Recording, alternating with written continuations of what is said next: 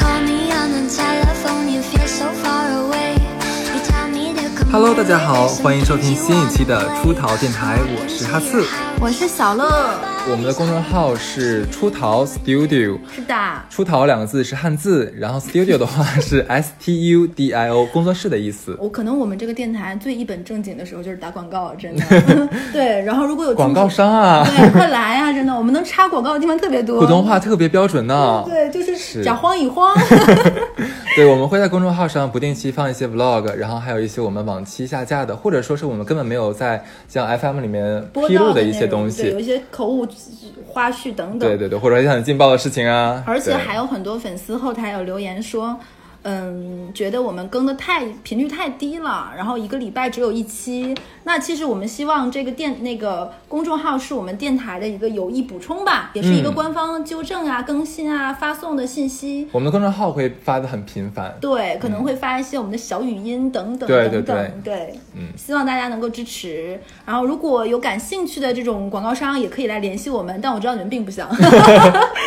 可以想一下了。对啊，动动你们的小脑筋，对，是呢，OK。那我们这一期的话，还是我们的重磅节目对《渣男渣女》。对，就天啦撸真的是很可怕。为什么录这一期渣男渣女？其实录之前我也很担心下架，因为我们录这个这一期渣男渣女这个话题，其实有我有很深入、很严肃的跟哈次我们俩单独聊过，嗯，就很担心平台会觉得我们是在搞颜色，但其实并不是，就我们是在客观的聊一个很正经的话题，一个好像有点荒诞不经或者是嬉笑怒骂的形式。嗯，今天呢，其实想讲渣男渣女，主要是因为我一个好朋友的亲身经历吧。嗯那我就先跟你们讲一讲，我这个好朋友最近分手了，其实是一个恋情蛮稳定，是奔着结婚去的一对男女吧。嗯我们管女生就叫做 Emily 吧，男生就管她叫 H 吧。嗯呃，Emily 和 H 其实是我们看着一一点点走过来的，他们两个其实是都在广告公司，然后是同一个大的 team 的不同分组，然后两个人一个是设计，一个是创意，其实很恩爱。然后走到一起之后呢，男生就离职去另外一家公司，所以就两个人既有着革命友谊，然后两个人又同时在上海打拼，就这种彼此见证了工作上的不容易，而且是同一个行业嘛，大家都很了解彼此，所以他们俩谈恋爱的节奏非常的顺遂，也非常的 match，所以我们都觉得这是一对儿。我为什么说这么多呢？其实就是想说这是一对儿。我们都觉得非常合适，值得在今后继续走下去的。然后呢，他们俩这一年半的恋爱呢也非常稳定和恩爱，然后也时不时的秀恩爱撒狗撒狗粮。但最近呢，两个人分手了，然后事情是这个样子的：Emily 和她的男朋友因为疫情很久没有见面，哦，然后刚一见面的一对男女肯定是干柴烈火嘛，嗯然后有情人做快乐事。然后在过程当中，然后那个男生就和女生说：“那可不可以你在上面，然后背对着我？”好，我现在说的每一句话我都紧张，我都担心下这个应该不能说。呃是吗？现现在已经过了吗？十多过了过了啊！天哪，sorry。重新说这个。然后呢，就是说，然后呢，他在这个女生的身体背对着他的时候，他女生突然听到背后有那个，你知道 iPhone 开了录像会有噔那个哦，声音，对对对对对。这个女生就突然发现录像的这个灯的声音，她回头一看，就发现她的男朋友正在非常享受的拿着手机在录，所以那女生当时就非常的生气，然后就脸色就变了，然后。其实明明是在快乐的时候嘛，然后她就立刻要求那个男男生，就是当让 H 当着他的面把视频删掉。嗯 iPhone 是你不但要删除，你还要在删除里面再删除对对清空，所以她非常严肃的就戛然而止了这一系列。然后在这个阶段，然后就跟她男朋友说：“呃，你删掉，全部删掉。”她检查完她男朋友的手机以后，男方其实当时有点错，就一方面很尴尬嘛，因为因为男生觉得我其实没有背着你，就是很兴奋嘛，手机正好在旁边，然后我想录一下，这是什么狗屁理由？然后男生是这么说的，但你看啊男生也、也也受不了了吧？不能接受然后我也没背着你，你看我如果背着你，我应该比如说捂住不让录像出来，或者是我给你撒个谎。他说我就是觉得很开心，想如果记录一下那样子就是。犯罪了。对啊，然后哎，我觉得你的三观非常正，当然了这是后面要说，么么么哈次真棒。然后，呃，女生就非常生气，就是男生就有点委屈，就觉得你太无情了，你怎么？然后那女生当时是在女方家里，女生说，嗯，H，我希望你走，我现在。觉得我们两个已经没有了这个互信的关系了。你在这一刻，我觉得不光是在做一个让我觉得不舒服的事情，其实你是在影响我们两个之间感情和信任关系。女生是一个很理智的人，是的，对是的，就事论事。对，然后那女生是做就是做创意类的嘛，然后那个那个男生就说，嗯，是不是不至于？你要不然我去客厅睡好不好？你在房间里，我觉得你害怕紧张我都懂，但你别赶我走，因为我觉得赶我走这个关系就降到冰点了。然后男方苦男方到现在都没有认识到自己这个行为，他不觉得自己做错了，至少说他应该得到女，哪怕他想真的想录像的话，他应该得到女生是的呃同意。对，是然后这个男生到现在还苦苦哀求，然后也说，然后女生说，那你其实你可以前面跟我说的。然后男方说，你记不记得就是咱俩在疫情期间，然后你经常会拍一些穿的很性感，就比如说，哎，我今天新买个裙子，可能里面没有穿那个 bra，、嗯然后录，然后他，但是女生会录一些，比如说。小可爱那种，可能带一些性感的小甜美给男朋友说、啊，好漂亮，今天好想你，怎么怎么样？男生说，我觉得你可能就并不会介意拍这些东西，然后有的时候你还会在家里拍说，嗯、今天穿一个很性感的内衣很好看，然后他就男生这简直就是狡辩。对男，我觉得男生就是狡辩。然后这个女生当时是有一颗心软的，但那个男生也很尴尬，说：“嗯，你真的要赶我走吗？”然后女方说：“是的。”然后这个男生那天走了。后面其实女生有点舍不得，他这个过程中没有跟我们讲，他是觉得有点尴尬，因为毕竟是两个人还想在一起嘛，是是私事儿，不应除了该这件事的话，其他方面都是很好的。对我前面为什么铺垫那么久，就是想说两个人感情很好，嗯他也是本着结婚去，并且双方也见过家长了，然后那个男生也很真诚的，他觉得很真诚的道歉了，然后也求理解，然后后面就是希望能够继续下去，然后女方后面想说，那我再给他一机会吧，对，但是后面那个女生发现就很紧张。第二次见面的时候，比如说两个人在拥抱的时候，或者是想要做些什么的时候，他就会总紧张。那男生拿起手机，就是就是有一有种阴影了对，就是有点这种对你创伤后遗症，你就你当这个信任一旦被破坏平衡掉，你想去修复这种伤痕，伤痕非常非常的难。然后那个女生想了一段时间之后，她问了好几次这个男生，这个男生都没有像。其实我觉得哈次。虽然很多听电台的朋友们攻击哈次各种包容，觉得刚才哈次表现三观非常正，就是嗯这个男生没有一次是真正的回答说。我这件事情我是做错了，我不给自己找任何借口，就是不对。这个男生每次都要给自己一段剖析，你知道吗？嗯就是嗯我就是因为怎么怎么样，我以为你会怎么样，不会怎么怎么样，所以这么做了。我没想到你这么生气，反倒把自己置于一个有点委屈的一方，所以这女生就觉得。这不是我想要的一个诚恳道歉，对嗯，这也不是我想要的一个态度。那你这样的态度下去，其实我也会很担心我们接下来的发展方向。是这样的一个人是不是一个值得我交往？然后男生还会说说，那我们是要奔着结婚去的。你如果觉得不放心，那我们可以领证啊。但是这个女生就是艾米丽跟我讲说，那结婚就是终点嘛，结婚有一天可能也会，对不对？对对对。不愉快，那这个会不会成为他威胁我的证据等等等等？那这这个信任平衡打破了，你后面就会就完了，就是连锁反应，就是链条。这个女生就会觉得你不是那个人，然后那男生反倒因为这样也有点生气，就觉得天啊，你是不是有点小题大做了？嗯嗯嗯，那你如果这么想，世界上没有男人配得上你了，是不是？然后两个人大吵了一架，那个女生就会觉得后背都凉了，就觉得哎，怎么这个样子？明明是你做错了，男生会觉得我一直在求你原谅啊，是你不原谅我呀，我我才恼羞成怒，对不对？嗯。然后女生会觉得男生其实并不是道歉，就觉得你揣着明白装糊涂。是，然后两个人大吵一架之后，这个事情大概拉拉扯扯了两个多两个月吧，疫情到现在嘛，嗯，然后不到一个多月，然后他跟我说这件事情的时候，他已经心里是笃定要分手的，嗯因为他是如果不分手不会跟我们讲，因为这也破坏她男朋友在我们心目中的形象嘛。嗯他也是个非常谨慎的人，而且以前我们其实是甲乙方，嗯，那现在成成为了朋友。那他跟我讲这件事情，他说我跟你说 H 的这件事情，可能你们后面也会有一些项目的对接等等等等，我不希望因为这件事情破坏 H 在你心目中的专业度。嗯他还是一个非常厉害的设计。嗯嗯，我只是跟他完完成了这段关系，然后我们两个是甲乙方以外的非常理智。这个女生，然后这个女生说，其实我分手我也有顾虑，因为我已经三十二岁了嘛，嗯那能能遇到一个像 H 这么棒的一个男生，其实也很不容易。是，嗯，各方面条件都很好。那我其实很多人会劝他说，那你错过你三十二岁了，那你再再找一个未必能找到这么好的呀、怎么怎么样？而且这男生也跟你道歉了，但是 H 就觉得他说不是这样的，所以他还是分手。他觉得我会嗯站在他这边嘛，所以他跟我讲，所以这就是。可能我觉得听这期电台的有一些男生会觉得这个并不是一个渣的故事，这个男生，但我其实心里觉得他过界了。其实我觉得今天抛出这个故事的话，我们是想引出一个话题，哎，对，特别紧张聊这个话题。呃，我们我们是在讨论这个一个社会现象啊。那自从说可能是某某某一年在香港娱乐圈发生发生这种事情之后的话，好像以前很多呃男男女女他们都不知道原来还可以拍对拍摄对这样一个对行为。对对，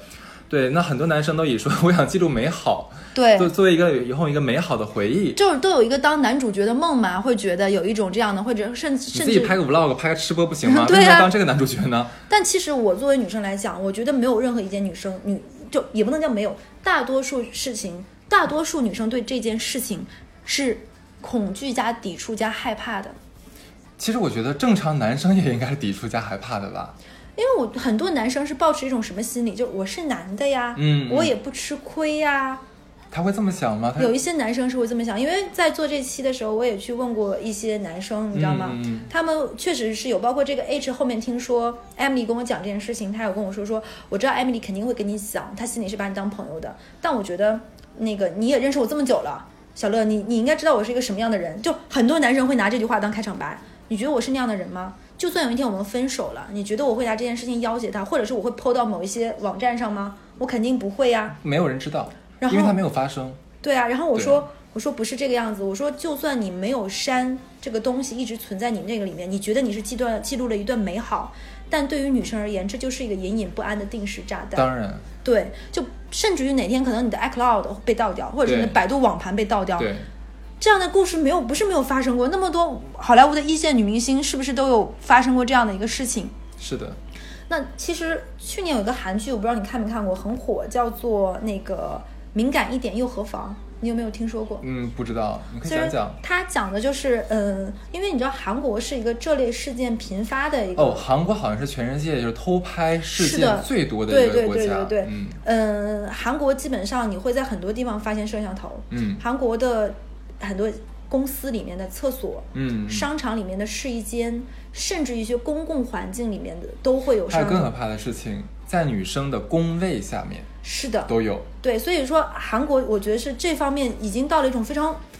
有点，我觉得有点病态了对，所以说我觉得在韩国，但是韩国有很多电视剧和电影还很能反反映当下的这种真实的社会是是问题，它也是两面性来看嘛。这个敏点敏敏感一点又何妨的电视剧，它其实讲的就是真实的韩国发生的一些事情，比如说职场上的性骚扰，因为韩国的有一些饭局要求这种新人必须敬老板酒呀，嗯。陪老板唱歌呀，甚至等等，甚至我之前在某一期也讲过，有一些韩企在国国内甚至也敢说让客户跪着，对对对这种事情，所以里面有一期就是讲男生为什么会想说跟女生拍这样的这种亲密的视频，有一些男生会说想一个是一个人的时候看一看，可以缓解一下思念，然后。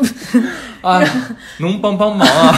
然后对，这真的，我那个 H 也说过一样的话，跟那个 Emily，还有一些男生说会觉得好奇，两个人一起看这个会不会更加的 happy，会更加的这种就是 亢奋。然后还有一些是觉得，就是如果这只是小情侣之间情绪，他会觉得有些男生可能会觉得，哎，我已经很礼貌了，我是想征得你的同意，在一个安全有保障的情况下录制一些视频，可能也无可无可厚非。然后甚至有一些男生会为了让女生去拍这样的东西，产软磨硬泡啊，各种套路啊，还会给女生灌输一个观点：你如果不拍，就是不爱我；你不拍，我们就分手。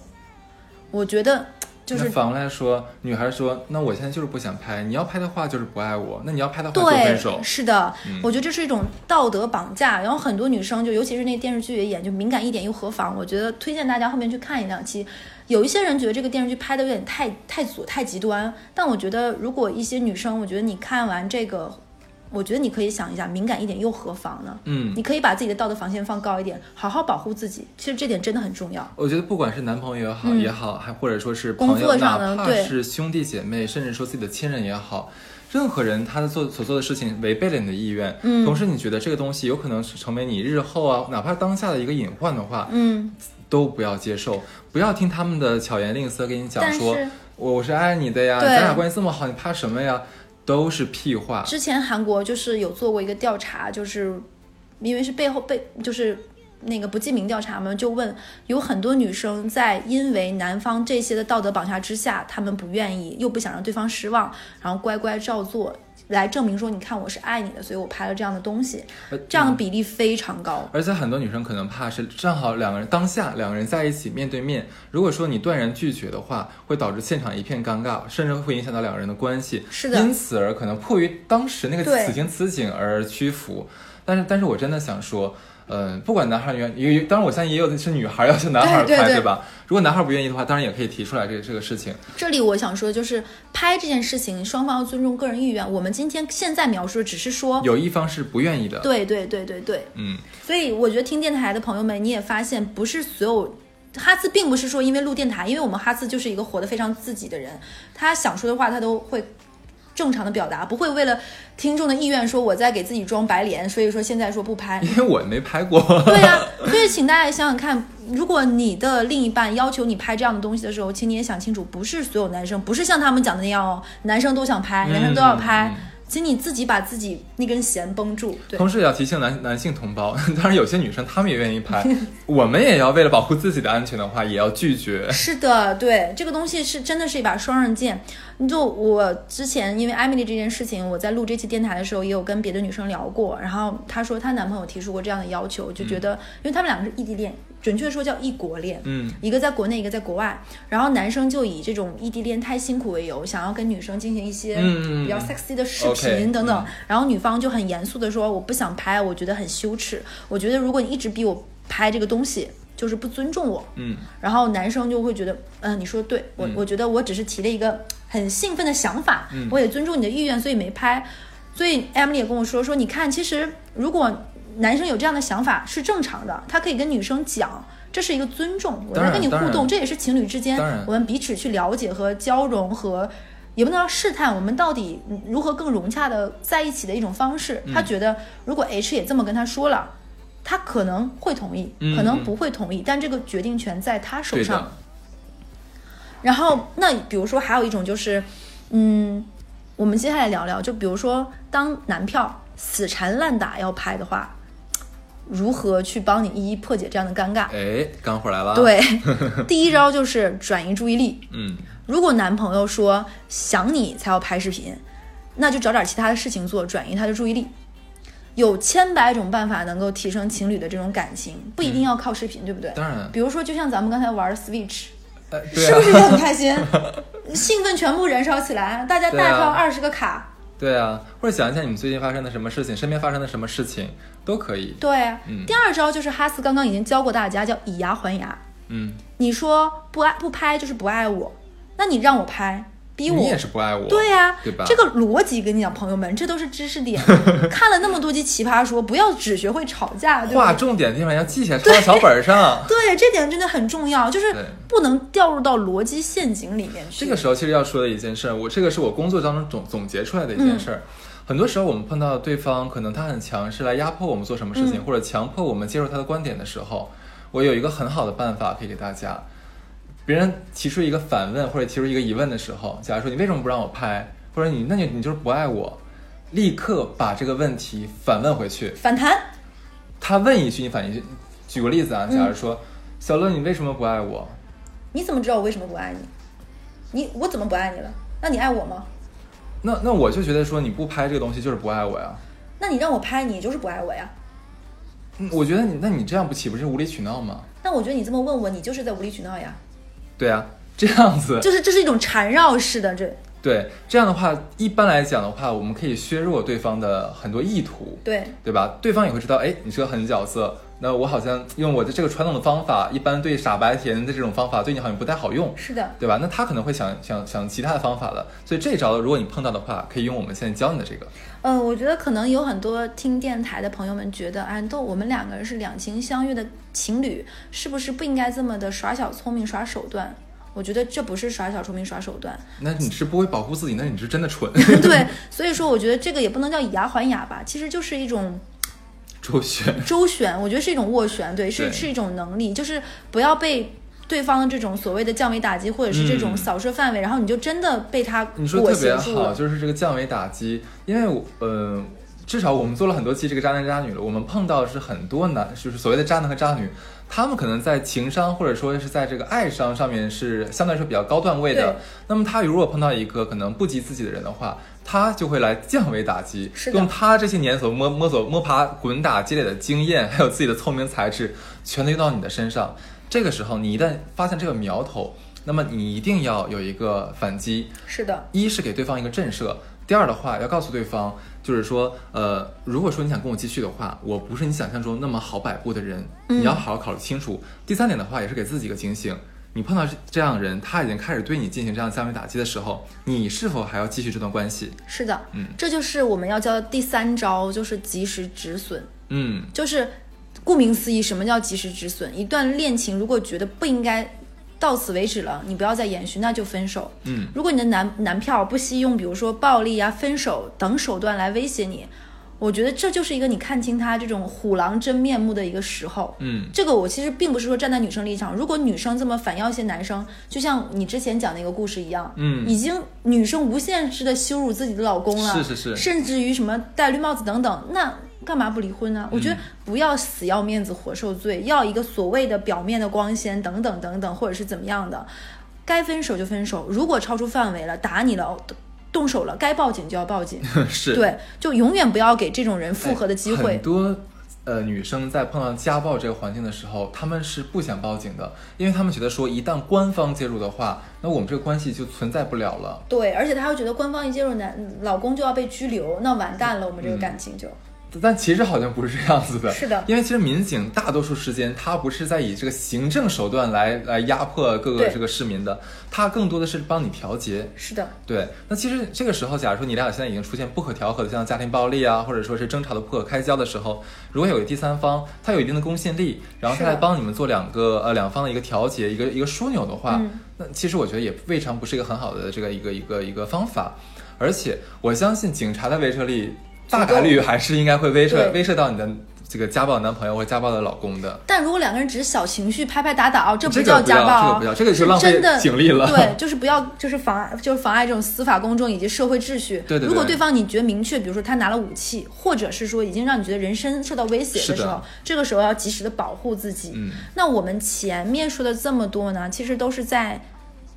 有一方不想拍的时候。嗯，那我们接下来就讲讲一讲，如果说其实你也想拍，我可以再加一条吗？可以啊，可以我忽然想，come 到 on，宝贝儿。就是呃，其实刚最早的时候我们也提到过，我们可能会碰到一些像身边的亲人或者说是朋友，他们也会对我们提出一些无理的无理的要求。对，那如果说你你你拒你拒绝的话，一是你可能觉得哎抹不开面子，第二的话他可能会跟你讲说，哎，我是你哥哎，或者我是你叔叔啊，我是你伯伯之类的，你你怎么会这么想我呢？嗯对吧？那那你这个时候就不要考虑说是不是有亲属关系这一层，嗯，一旦这个人做出了你觉得对你产生了人身威胁，或者说是未来等等长远影响的事情的话，即使说他没有做这件事情，嗯。但在你心里埋下了一个不安的种子，嗯。会让你之后的话都会有像刚才讲 PTSD，就是是什么创伤后遗症。的话，你都要当下立刻拒绝，或者说是。短时间不要再见他了，嗯或者说是把这件事情跟你的家人讲，呃，不跟你的像长辈嗯讲讲，或者跟你的朋友讲讲，至少要身边找一个能够在你遇到困难的时候知道这件事，并且能保护你的人。对，我觉得可能因为小乐这么多年，其实非常感谢爸妈，就是很疼爱我，嗯朋友们也很照顾。除了在我前任这件事情上吃了点亏，大多数人生是非常顺遂的。说实话，嗯我很感激很多人。但是有的时候我看电视上，比如说前一段时间很火那个电视剧《安安家》，嗯里面就是气到我没有办法看。我觉得怎么社会上有这样的妈，就是像樊胜美这样的妈，我都没有看那个时候我。特别担心，就在呃一部剧一部一部剧播完的时候，最后说本片以真实事件改编，哇，那我的心都会碎掉。然后我就跟我一个关系还不错的朋友聊天，他说，其实，在他们老家那边的农村很多是这个样子的。嗯然后我那时候就，我说我能说什么呢？我说我只能很感谢我的爸妈这么多年很疼我，就就是没有办法的事情。所以说，并不要因为家里人如果他们给你提的让你觉得已经超过你负荷能力的这样的事情，你也要懂得说拒绝。嗯，不要无限制的掏空自己的精力、财力、能力，先要说自己生存生存为本嘛。对，嗯并不是每个人都像安家里面那个女主角那样那么能赚钱，你嗯掏空自己还能从头再来。是，那就刚才哈次插完那一段，我们在想说，如果想拍，怎么能降低风险？其实我是尊重每一个人的各种选择的你可以不拍，你可以拍，但是前提是你要发自于自己本心。是的，我们前面逼逼赖赖这么多，可能就是想说，如果你不想拍，你要怎么办？嗯我们是想说，听电台的朋友们不光听个乐子吧，嗯嗯也是想分享一个这个东西，你也自己能够醒一醒。是的，嗯，还有就是说，如果不想拍，怎么降低风险？嗯，其实只要你干这件事情，我觉得吧，这就是有风对险。它就不是零风险的，这这是我心里话。对不拍就是唯一的零风险。但是呢，如果有些女生她想有这种，就真是喜欢，对不对？好这口，有这种小情绪，想排着自己以后留下来看，那你怎么？我我个人觉得一些小聪明，因为我本身是学信安这一块儿的，嗯，呃，如果你真的很想，一我觉得是露脸就不露身体，露身体啊就不露脸。那如果让我选择的话，我觉得还是露身体，不要露脸。露脸还是太危险了。，对你只选择露一部分，对对对这是一个建议。其次呢，如果是你想拍，嗯，你就要用自己的手机。哎，对，如果你同意别人拍，你也要求用自己的手机，这个东西就保存在自己这这里，是不是相对而言就更安全一点？嗯，还有吗？因为还有一点就是，嗯，我想说的就是你要明白一个道理，你拿你手机的拍，如果泄露了，这个风险你也要自己承担，嗯。你要为自己负责，嗯，还有一点的话是，如果你真的想拍的话，在你自己的家里拍，是的。不，要在宾馆或者说是男方不不或者就是另一方的家里面拍。即使说你觉得啊，我们认识很久了，我们在一起很很很很长时间了，可是这个人他具体是个什么鸟变的，嗯。你不要跟我说你百分之一百知道，是的，有可能有些人就一念之差，是的，今天跟你吵架生气了，然后对对对就想报复你一下，是的，那怎么办？而且还想提醒说，因为现在手机你也知道都太智能了，像大家一直用 iPhone 嘛、嗯。i p h o n e 如果你老手机换手机，新手机是实时可以备份的，你上一个手机就卖掉等等，对，就不要再发现香港很有名的那个事情。嗯你修手机啊、备份材料的时候，包括你的云端网盘等等，都一定要注意，因为在这样一个信息高速发达的社会的话，谁都没有办法保证。就像我说的，你拍就不是零风险那听起来，的话只能买一个摄像机了，摄像机不能联对，网，没有 WiFi 的那种，对吧？反正录还是个卡带。但是我还是想说，其实我并不是说支持男权，我想说的是，一旦这个东西泄露出去，在当今社会，肯定还是女生吃亏一点，受伤害的也肯定是女生。你就每一次涉及到所谓是男女方、男女两性的这个事情的话，嗯，人们一定是会对女方更苛责。嗯，所以我在想说，也想说，可能听我们电台的朋友里面，有些女生已经遭受了，已经或正在或曾经遭受过男生的这样的一个威胁也好，嗯。怎么样也好，那请你不要害怕，嗯。你也不要觉得我做了这件事情我就变脏了，我就不干净了，我这辈子就完了，嗯，就算了吧，这辈子就可可过可不过吧，就这样浑浑噩噩，或者是说我已经是一个这样的人了，后面有人如果能接受我的话，那我就应该千恩万谢，他打我骂我也好。我也不能怎么样，我觉得不要这样，就是你还是要首先懂得保护自己，其次学会去找真正专业的人帮助你，啊，专业的人拍吗？还是什么意思？不是帮助你。啊比如说你心理上觉得有问题，吓我一跳。什么鬼东西啦，就不要自己钻牛角尖儿吧。嗯，那就比如说，呃，如果说被男朋友用这样的视频威胁了怎么办？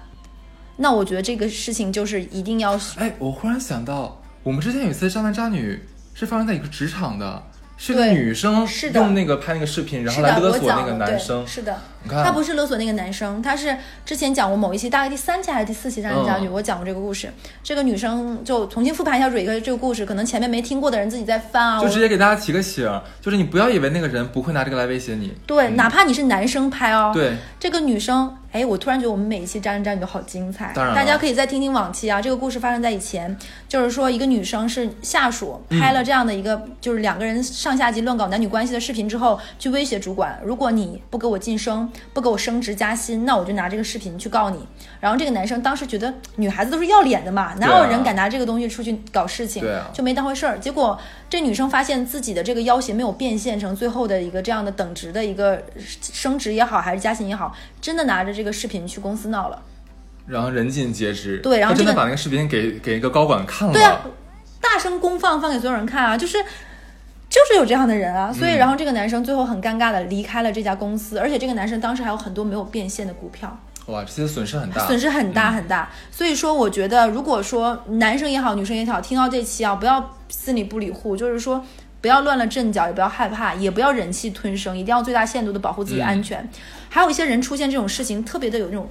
鸵鸟心态，嗯我不听不看，我不联系他，我就当这件事情没有发生过，然后把人家拉黑。朋友们，先不要急着拉黑，一定要主主动的搜集证据。是，然后，如果他威胁你，那你就要把电话录音下来下来。如果是有恐吓恐吓性的语言聊天记录，那你也要聊天，要留对，包括他散播这个东西的 ID、IP 内容截图，然后迅速报警。嗯，我觉得你相你要相信，一定是有办法来保护你自己的，对中国其实我们的法律相对来说已经算健全，非常健全了，对。然后这个时候的话，我们要去找这个公共呃公共安全的这样的机关，包括说找到律师来维护你最大的利益。是的，嗯其实我们说这期并不是想把爱情讲得非常的赤裸呀、残破呀，或者是说非常的，好像很多朋友说听完渣男渣女是不是说不相信爱情了？不是这个样子的。其实我们这个做的初衷是提醒大家，对，其实我们我跟哈斯哪怕两个人是这样的一个单身的状况，嗯甚至以前也有过不愉快的感情经历，但是我们还是相信爱情中是有很多很美好的一面的。嗯，但是你无论多爱对方，都不要去做降低底线、违背了自己真实意愿的事情，因为哪怕有一天不爱了，这些委曲求全都可能变成伤害你的一把利刃吧。嗯都会伤害到你。而且我也希望，就是如果一段感情哪怕最后结束了，可能是不愉快的，可能是比如说因为双方父母因为个人的原因，甚至是明星最常说的那种。感情不和或或者是理念不合的原因，你都能在过后的某一天是平静的想起你们之前的一些美好的事情，觉得哦，我这件生活的小技能是他跟他在一起学会的，我们家这个家用电器是他帮我修好的，我走某一段夜路没有灯是他陪着我走过去的。嗯我觉得还是想要记录住生活美好的东西更多一点吧。嗯，那我这一期的这个故事就讲完了，嗯，哇，其实这一期的话，我觉得咱俩好像满满的正能量对对对，很不像我们的风格。是的，因为每个人就是都值得被温柔对待嘛，嗯，嗯，不过我跟你讲，就是说一提到这个拍拍这种视频、拍这种照片的时候，就我首先我个人是很排斥的。然后的，但是的确不得不承认是现在已经不是说咱们国家一个问题，是全球都有这个是的，这种。奇奇怪怪的癖好，对，但凡的话，你们如果如果是像很多年轻的小男孩、小女孩们会上一些啊网站，对不对？你们如果说呃不怕自己有一天自己曾经拍的视频传到网传到网上去，让所有人都看到，还是免费的，那个还不花钱的，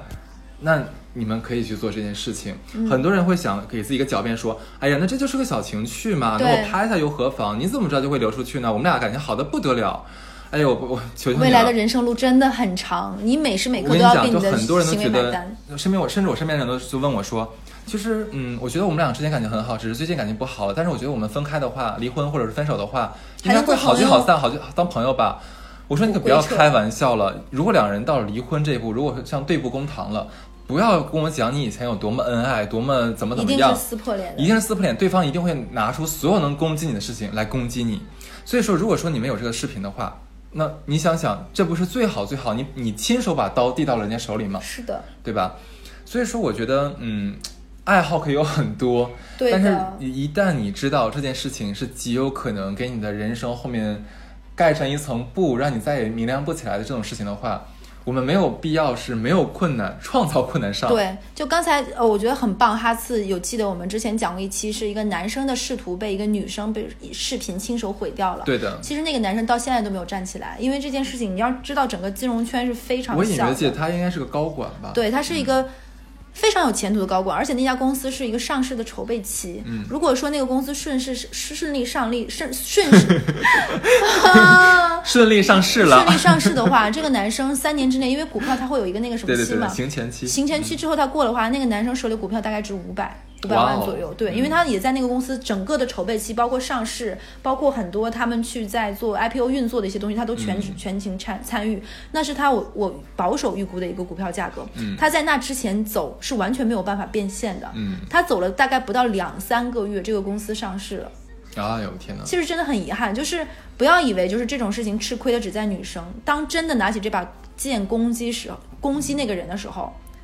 我们不能说这个社会是它有多么的阴暗，是的但是我要告诉你，这个社会它就是有阳光的一面，它有夜晚的一面。对，而且你要为你做的事情负责，我觉得这一定要记得。嗯，很多人就就就像咱俩刚才讲的，很多人很多女孩子也好，或者男生也好，女孩儿想说，哎呀，我他很爱我的，他已经对我很好的，他一定不会做出这样的事情的。男生想说，哎呀，女生都要脸的，女生肯定不想张扬的，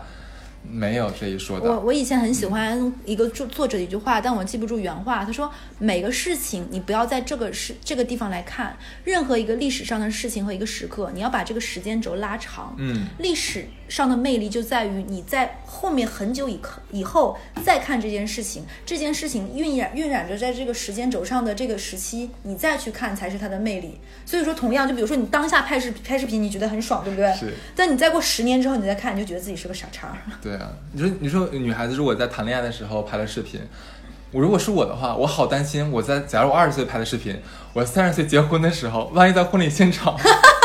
有人把这个放出来，可怎么办？多危险，多可怕！我我我说实话，我觉得不是没有这种报复性人格的人能干出这种事情。呃，咱们再再再再写丑恶一点，你说这个男的假如跟你在一起的时候他 OK 的，但是你俩分手之后呢，他可能忽然变穷了或者变怎么样了我，有人想买这个视频，五块钱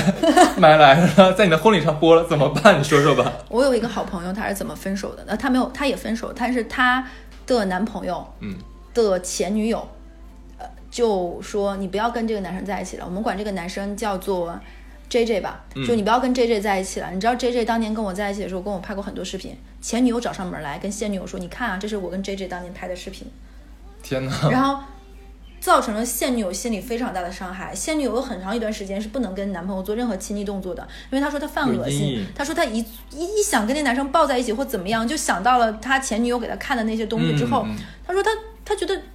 我不是他的唯一了，我不是他的珍宝。他想跟我说这些情情爱爱的话呀，跟我在一起，其实他都跟别人做过。因为很多女生都觉得我是你的唯一，我跟别人就不一样，你只对我这个样子。但是等他看到了那些东西之后，发现你对谁都这样，这些宝贝儿啊、天使啊、只爱你啊、你什么什么的话，你跟谁都说过。所以这个东西，你以为伤害只是你一个人的吗？这个东西可能伤害很多人。所以我们做这些的话，也不想说站在站在什么制高点上说，你都这个东西就不能拍，你拍了就不行。没有，多想想你真的喜欢拍的话可以拍，但是但是你一定要。我以为你要说发给我，然后 什么鬼？谁要看？脏死了！如果说你要拍的话，你要做好心理准备，对未来面对最可怕的事情发生的这个心理准备，嗯不要到时候真的发生了再说啊，怎么会发生这种事情？我没有想到哎。其实微博上很多这样的求助，你知道吗？真的吗有很多那种国外留学生的那种账号，就是说我坐标枫叶国，坐标霓虹国，嗯然后怎么怎么样，这个事情怎么办？在国外有没有司法求助的途径？嗯等等等等，然后遭受了人身威胁，就是。你不要以为这些事情离你很远，我真的是听完了那个 Emily 的故事，我觉得这种事情就发生在身边。其实，所幸 Emily 她是一个非常三观很正的女生，也很懂得保护自己。所幸她也遇到的非一个大奸大恶之人，所以我觉得每个人听我们电台，我们更多的是说这个故事虽然现在跟你有一点距离，但由此及彼吧。而且我很害怕是一些非常理性、有逻辑感的女生。如果说她们碰到这种事情的时候，她会有用一条理由来驳斥我们说：“哎呀，这种事情发生的概率可能只有百分之十嘛，怎么样，这很时候你概率。论学得很好哈，”那我要？告诉你，如果摊到你头上的话，这件事发生的概率叫百分之一百。对，而且这就像墨菲定律一样，这个坏事儿总是来的又急又寸又突然。对，OK，那这一期的话，就差不多到这。哎，我觉得这是我们寓教于乐的一期渣男渣女，是就是讲了一个真实的案例，然后说一说这种嗯一个这样的社会现情况象对，嗯其实我也希望听这个电台的朋友们，如果有一些人是男男男生朋男生同胞吧，嗯你有嗯这样的一个爱好。我觉得不妨你再多想一步吧，嗯谨慎一点。然后，如果你是女生，你的男朋友也提出过这样的一些要求，我觉得你在答应之前也多想一下，对，嗯给自己多留一些思考的空间，大脑不用就会平滑的，对，褶皱就会变少，你知道吧？是，那这期差不多。嗯，最后再打一波广告，对，我我觉得我很 in，我现在很 enjoy 广告这个环节，就 要不你来不吧。，因为因为最开始如果一直有听我们电台的朋友会发现，我们电台最开始还有一段小口播，对不对？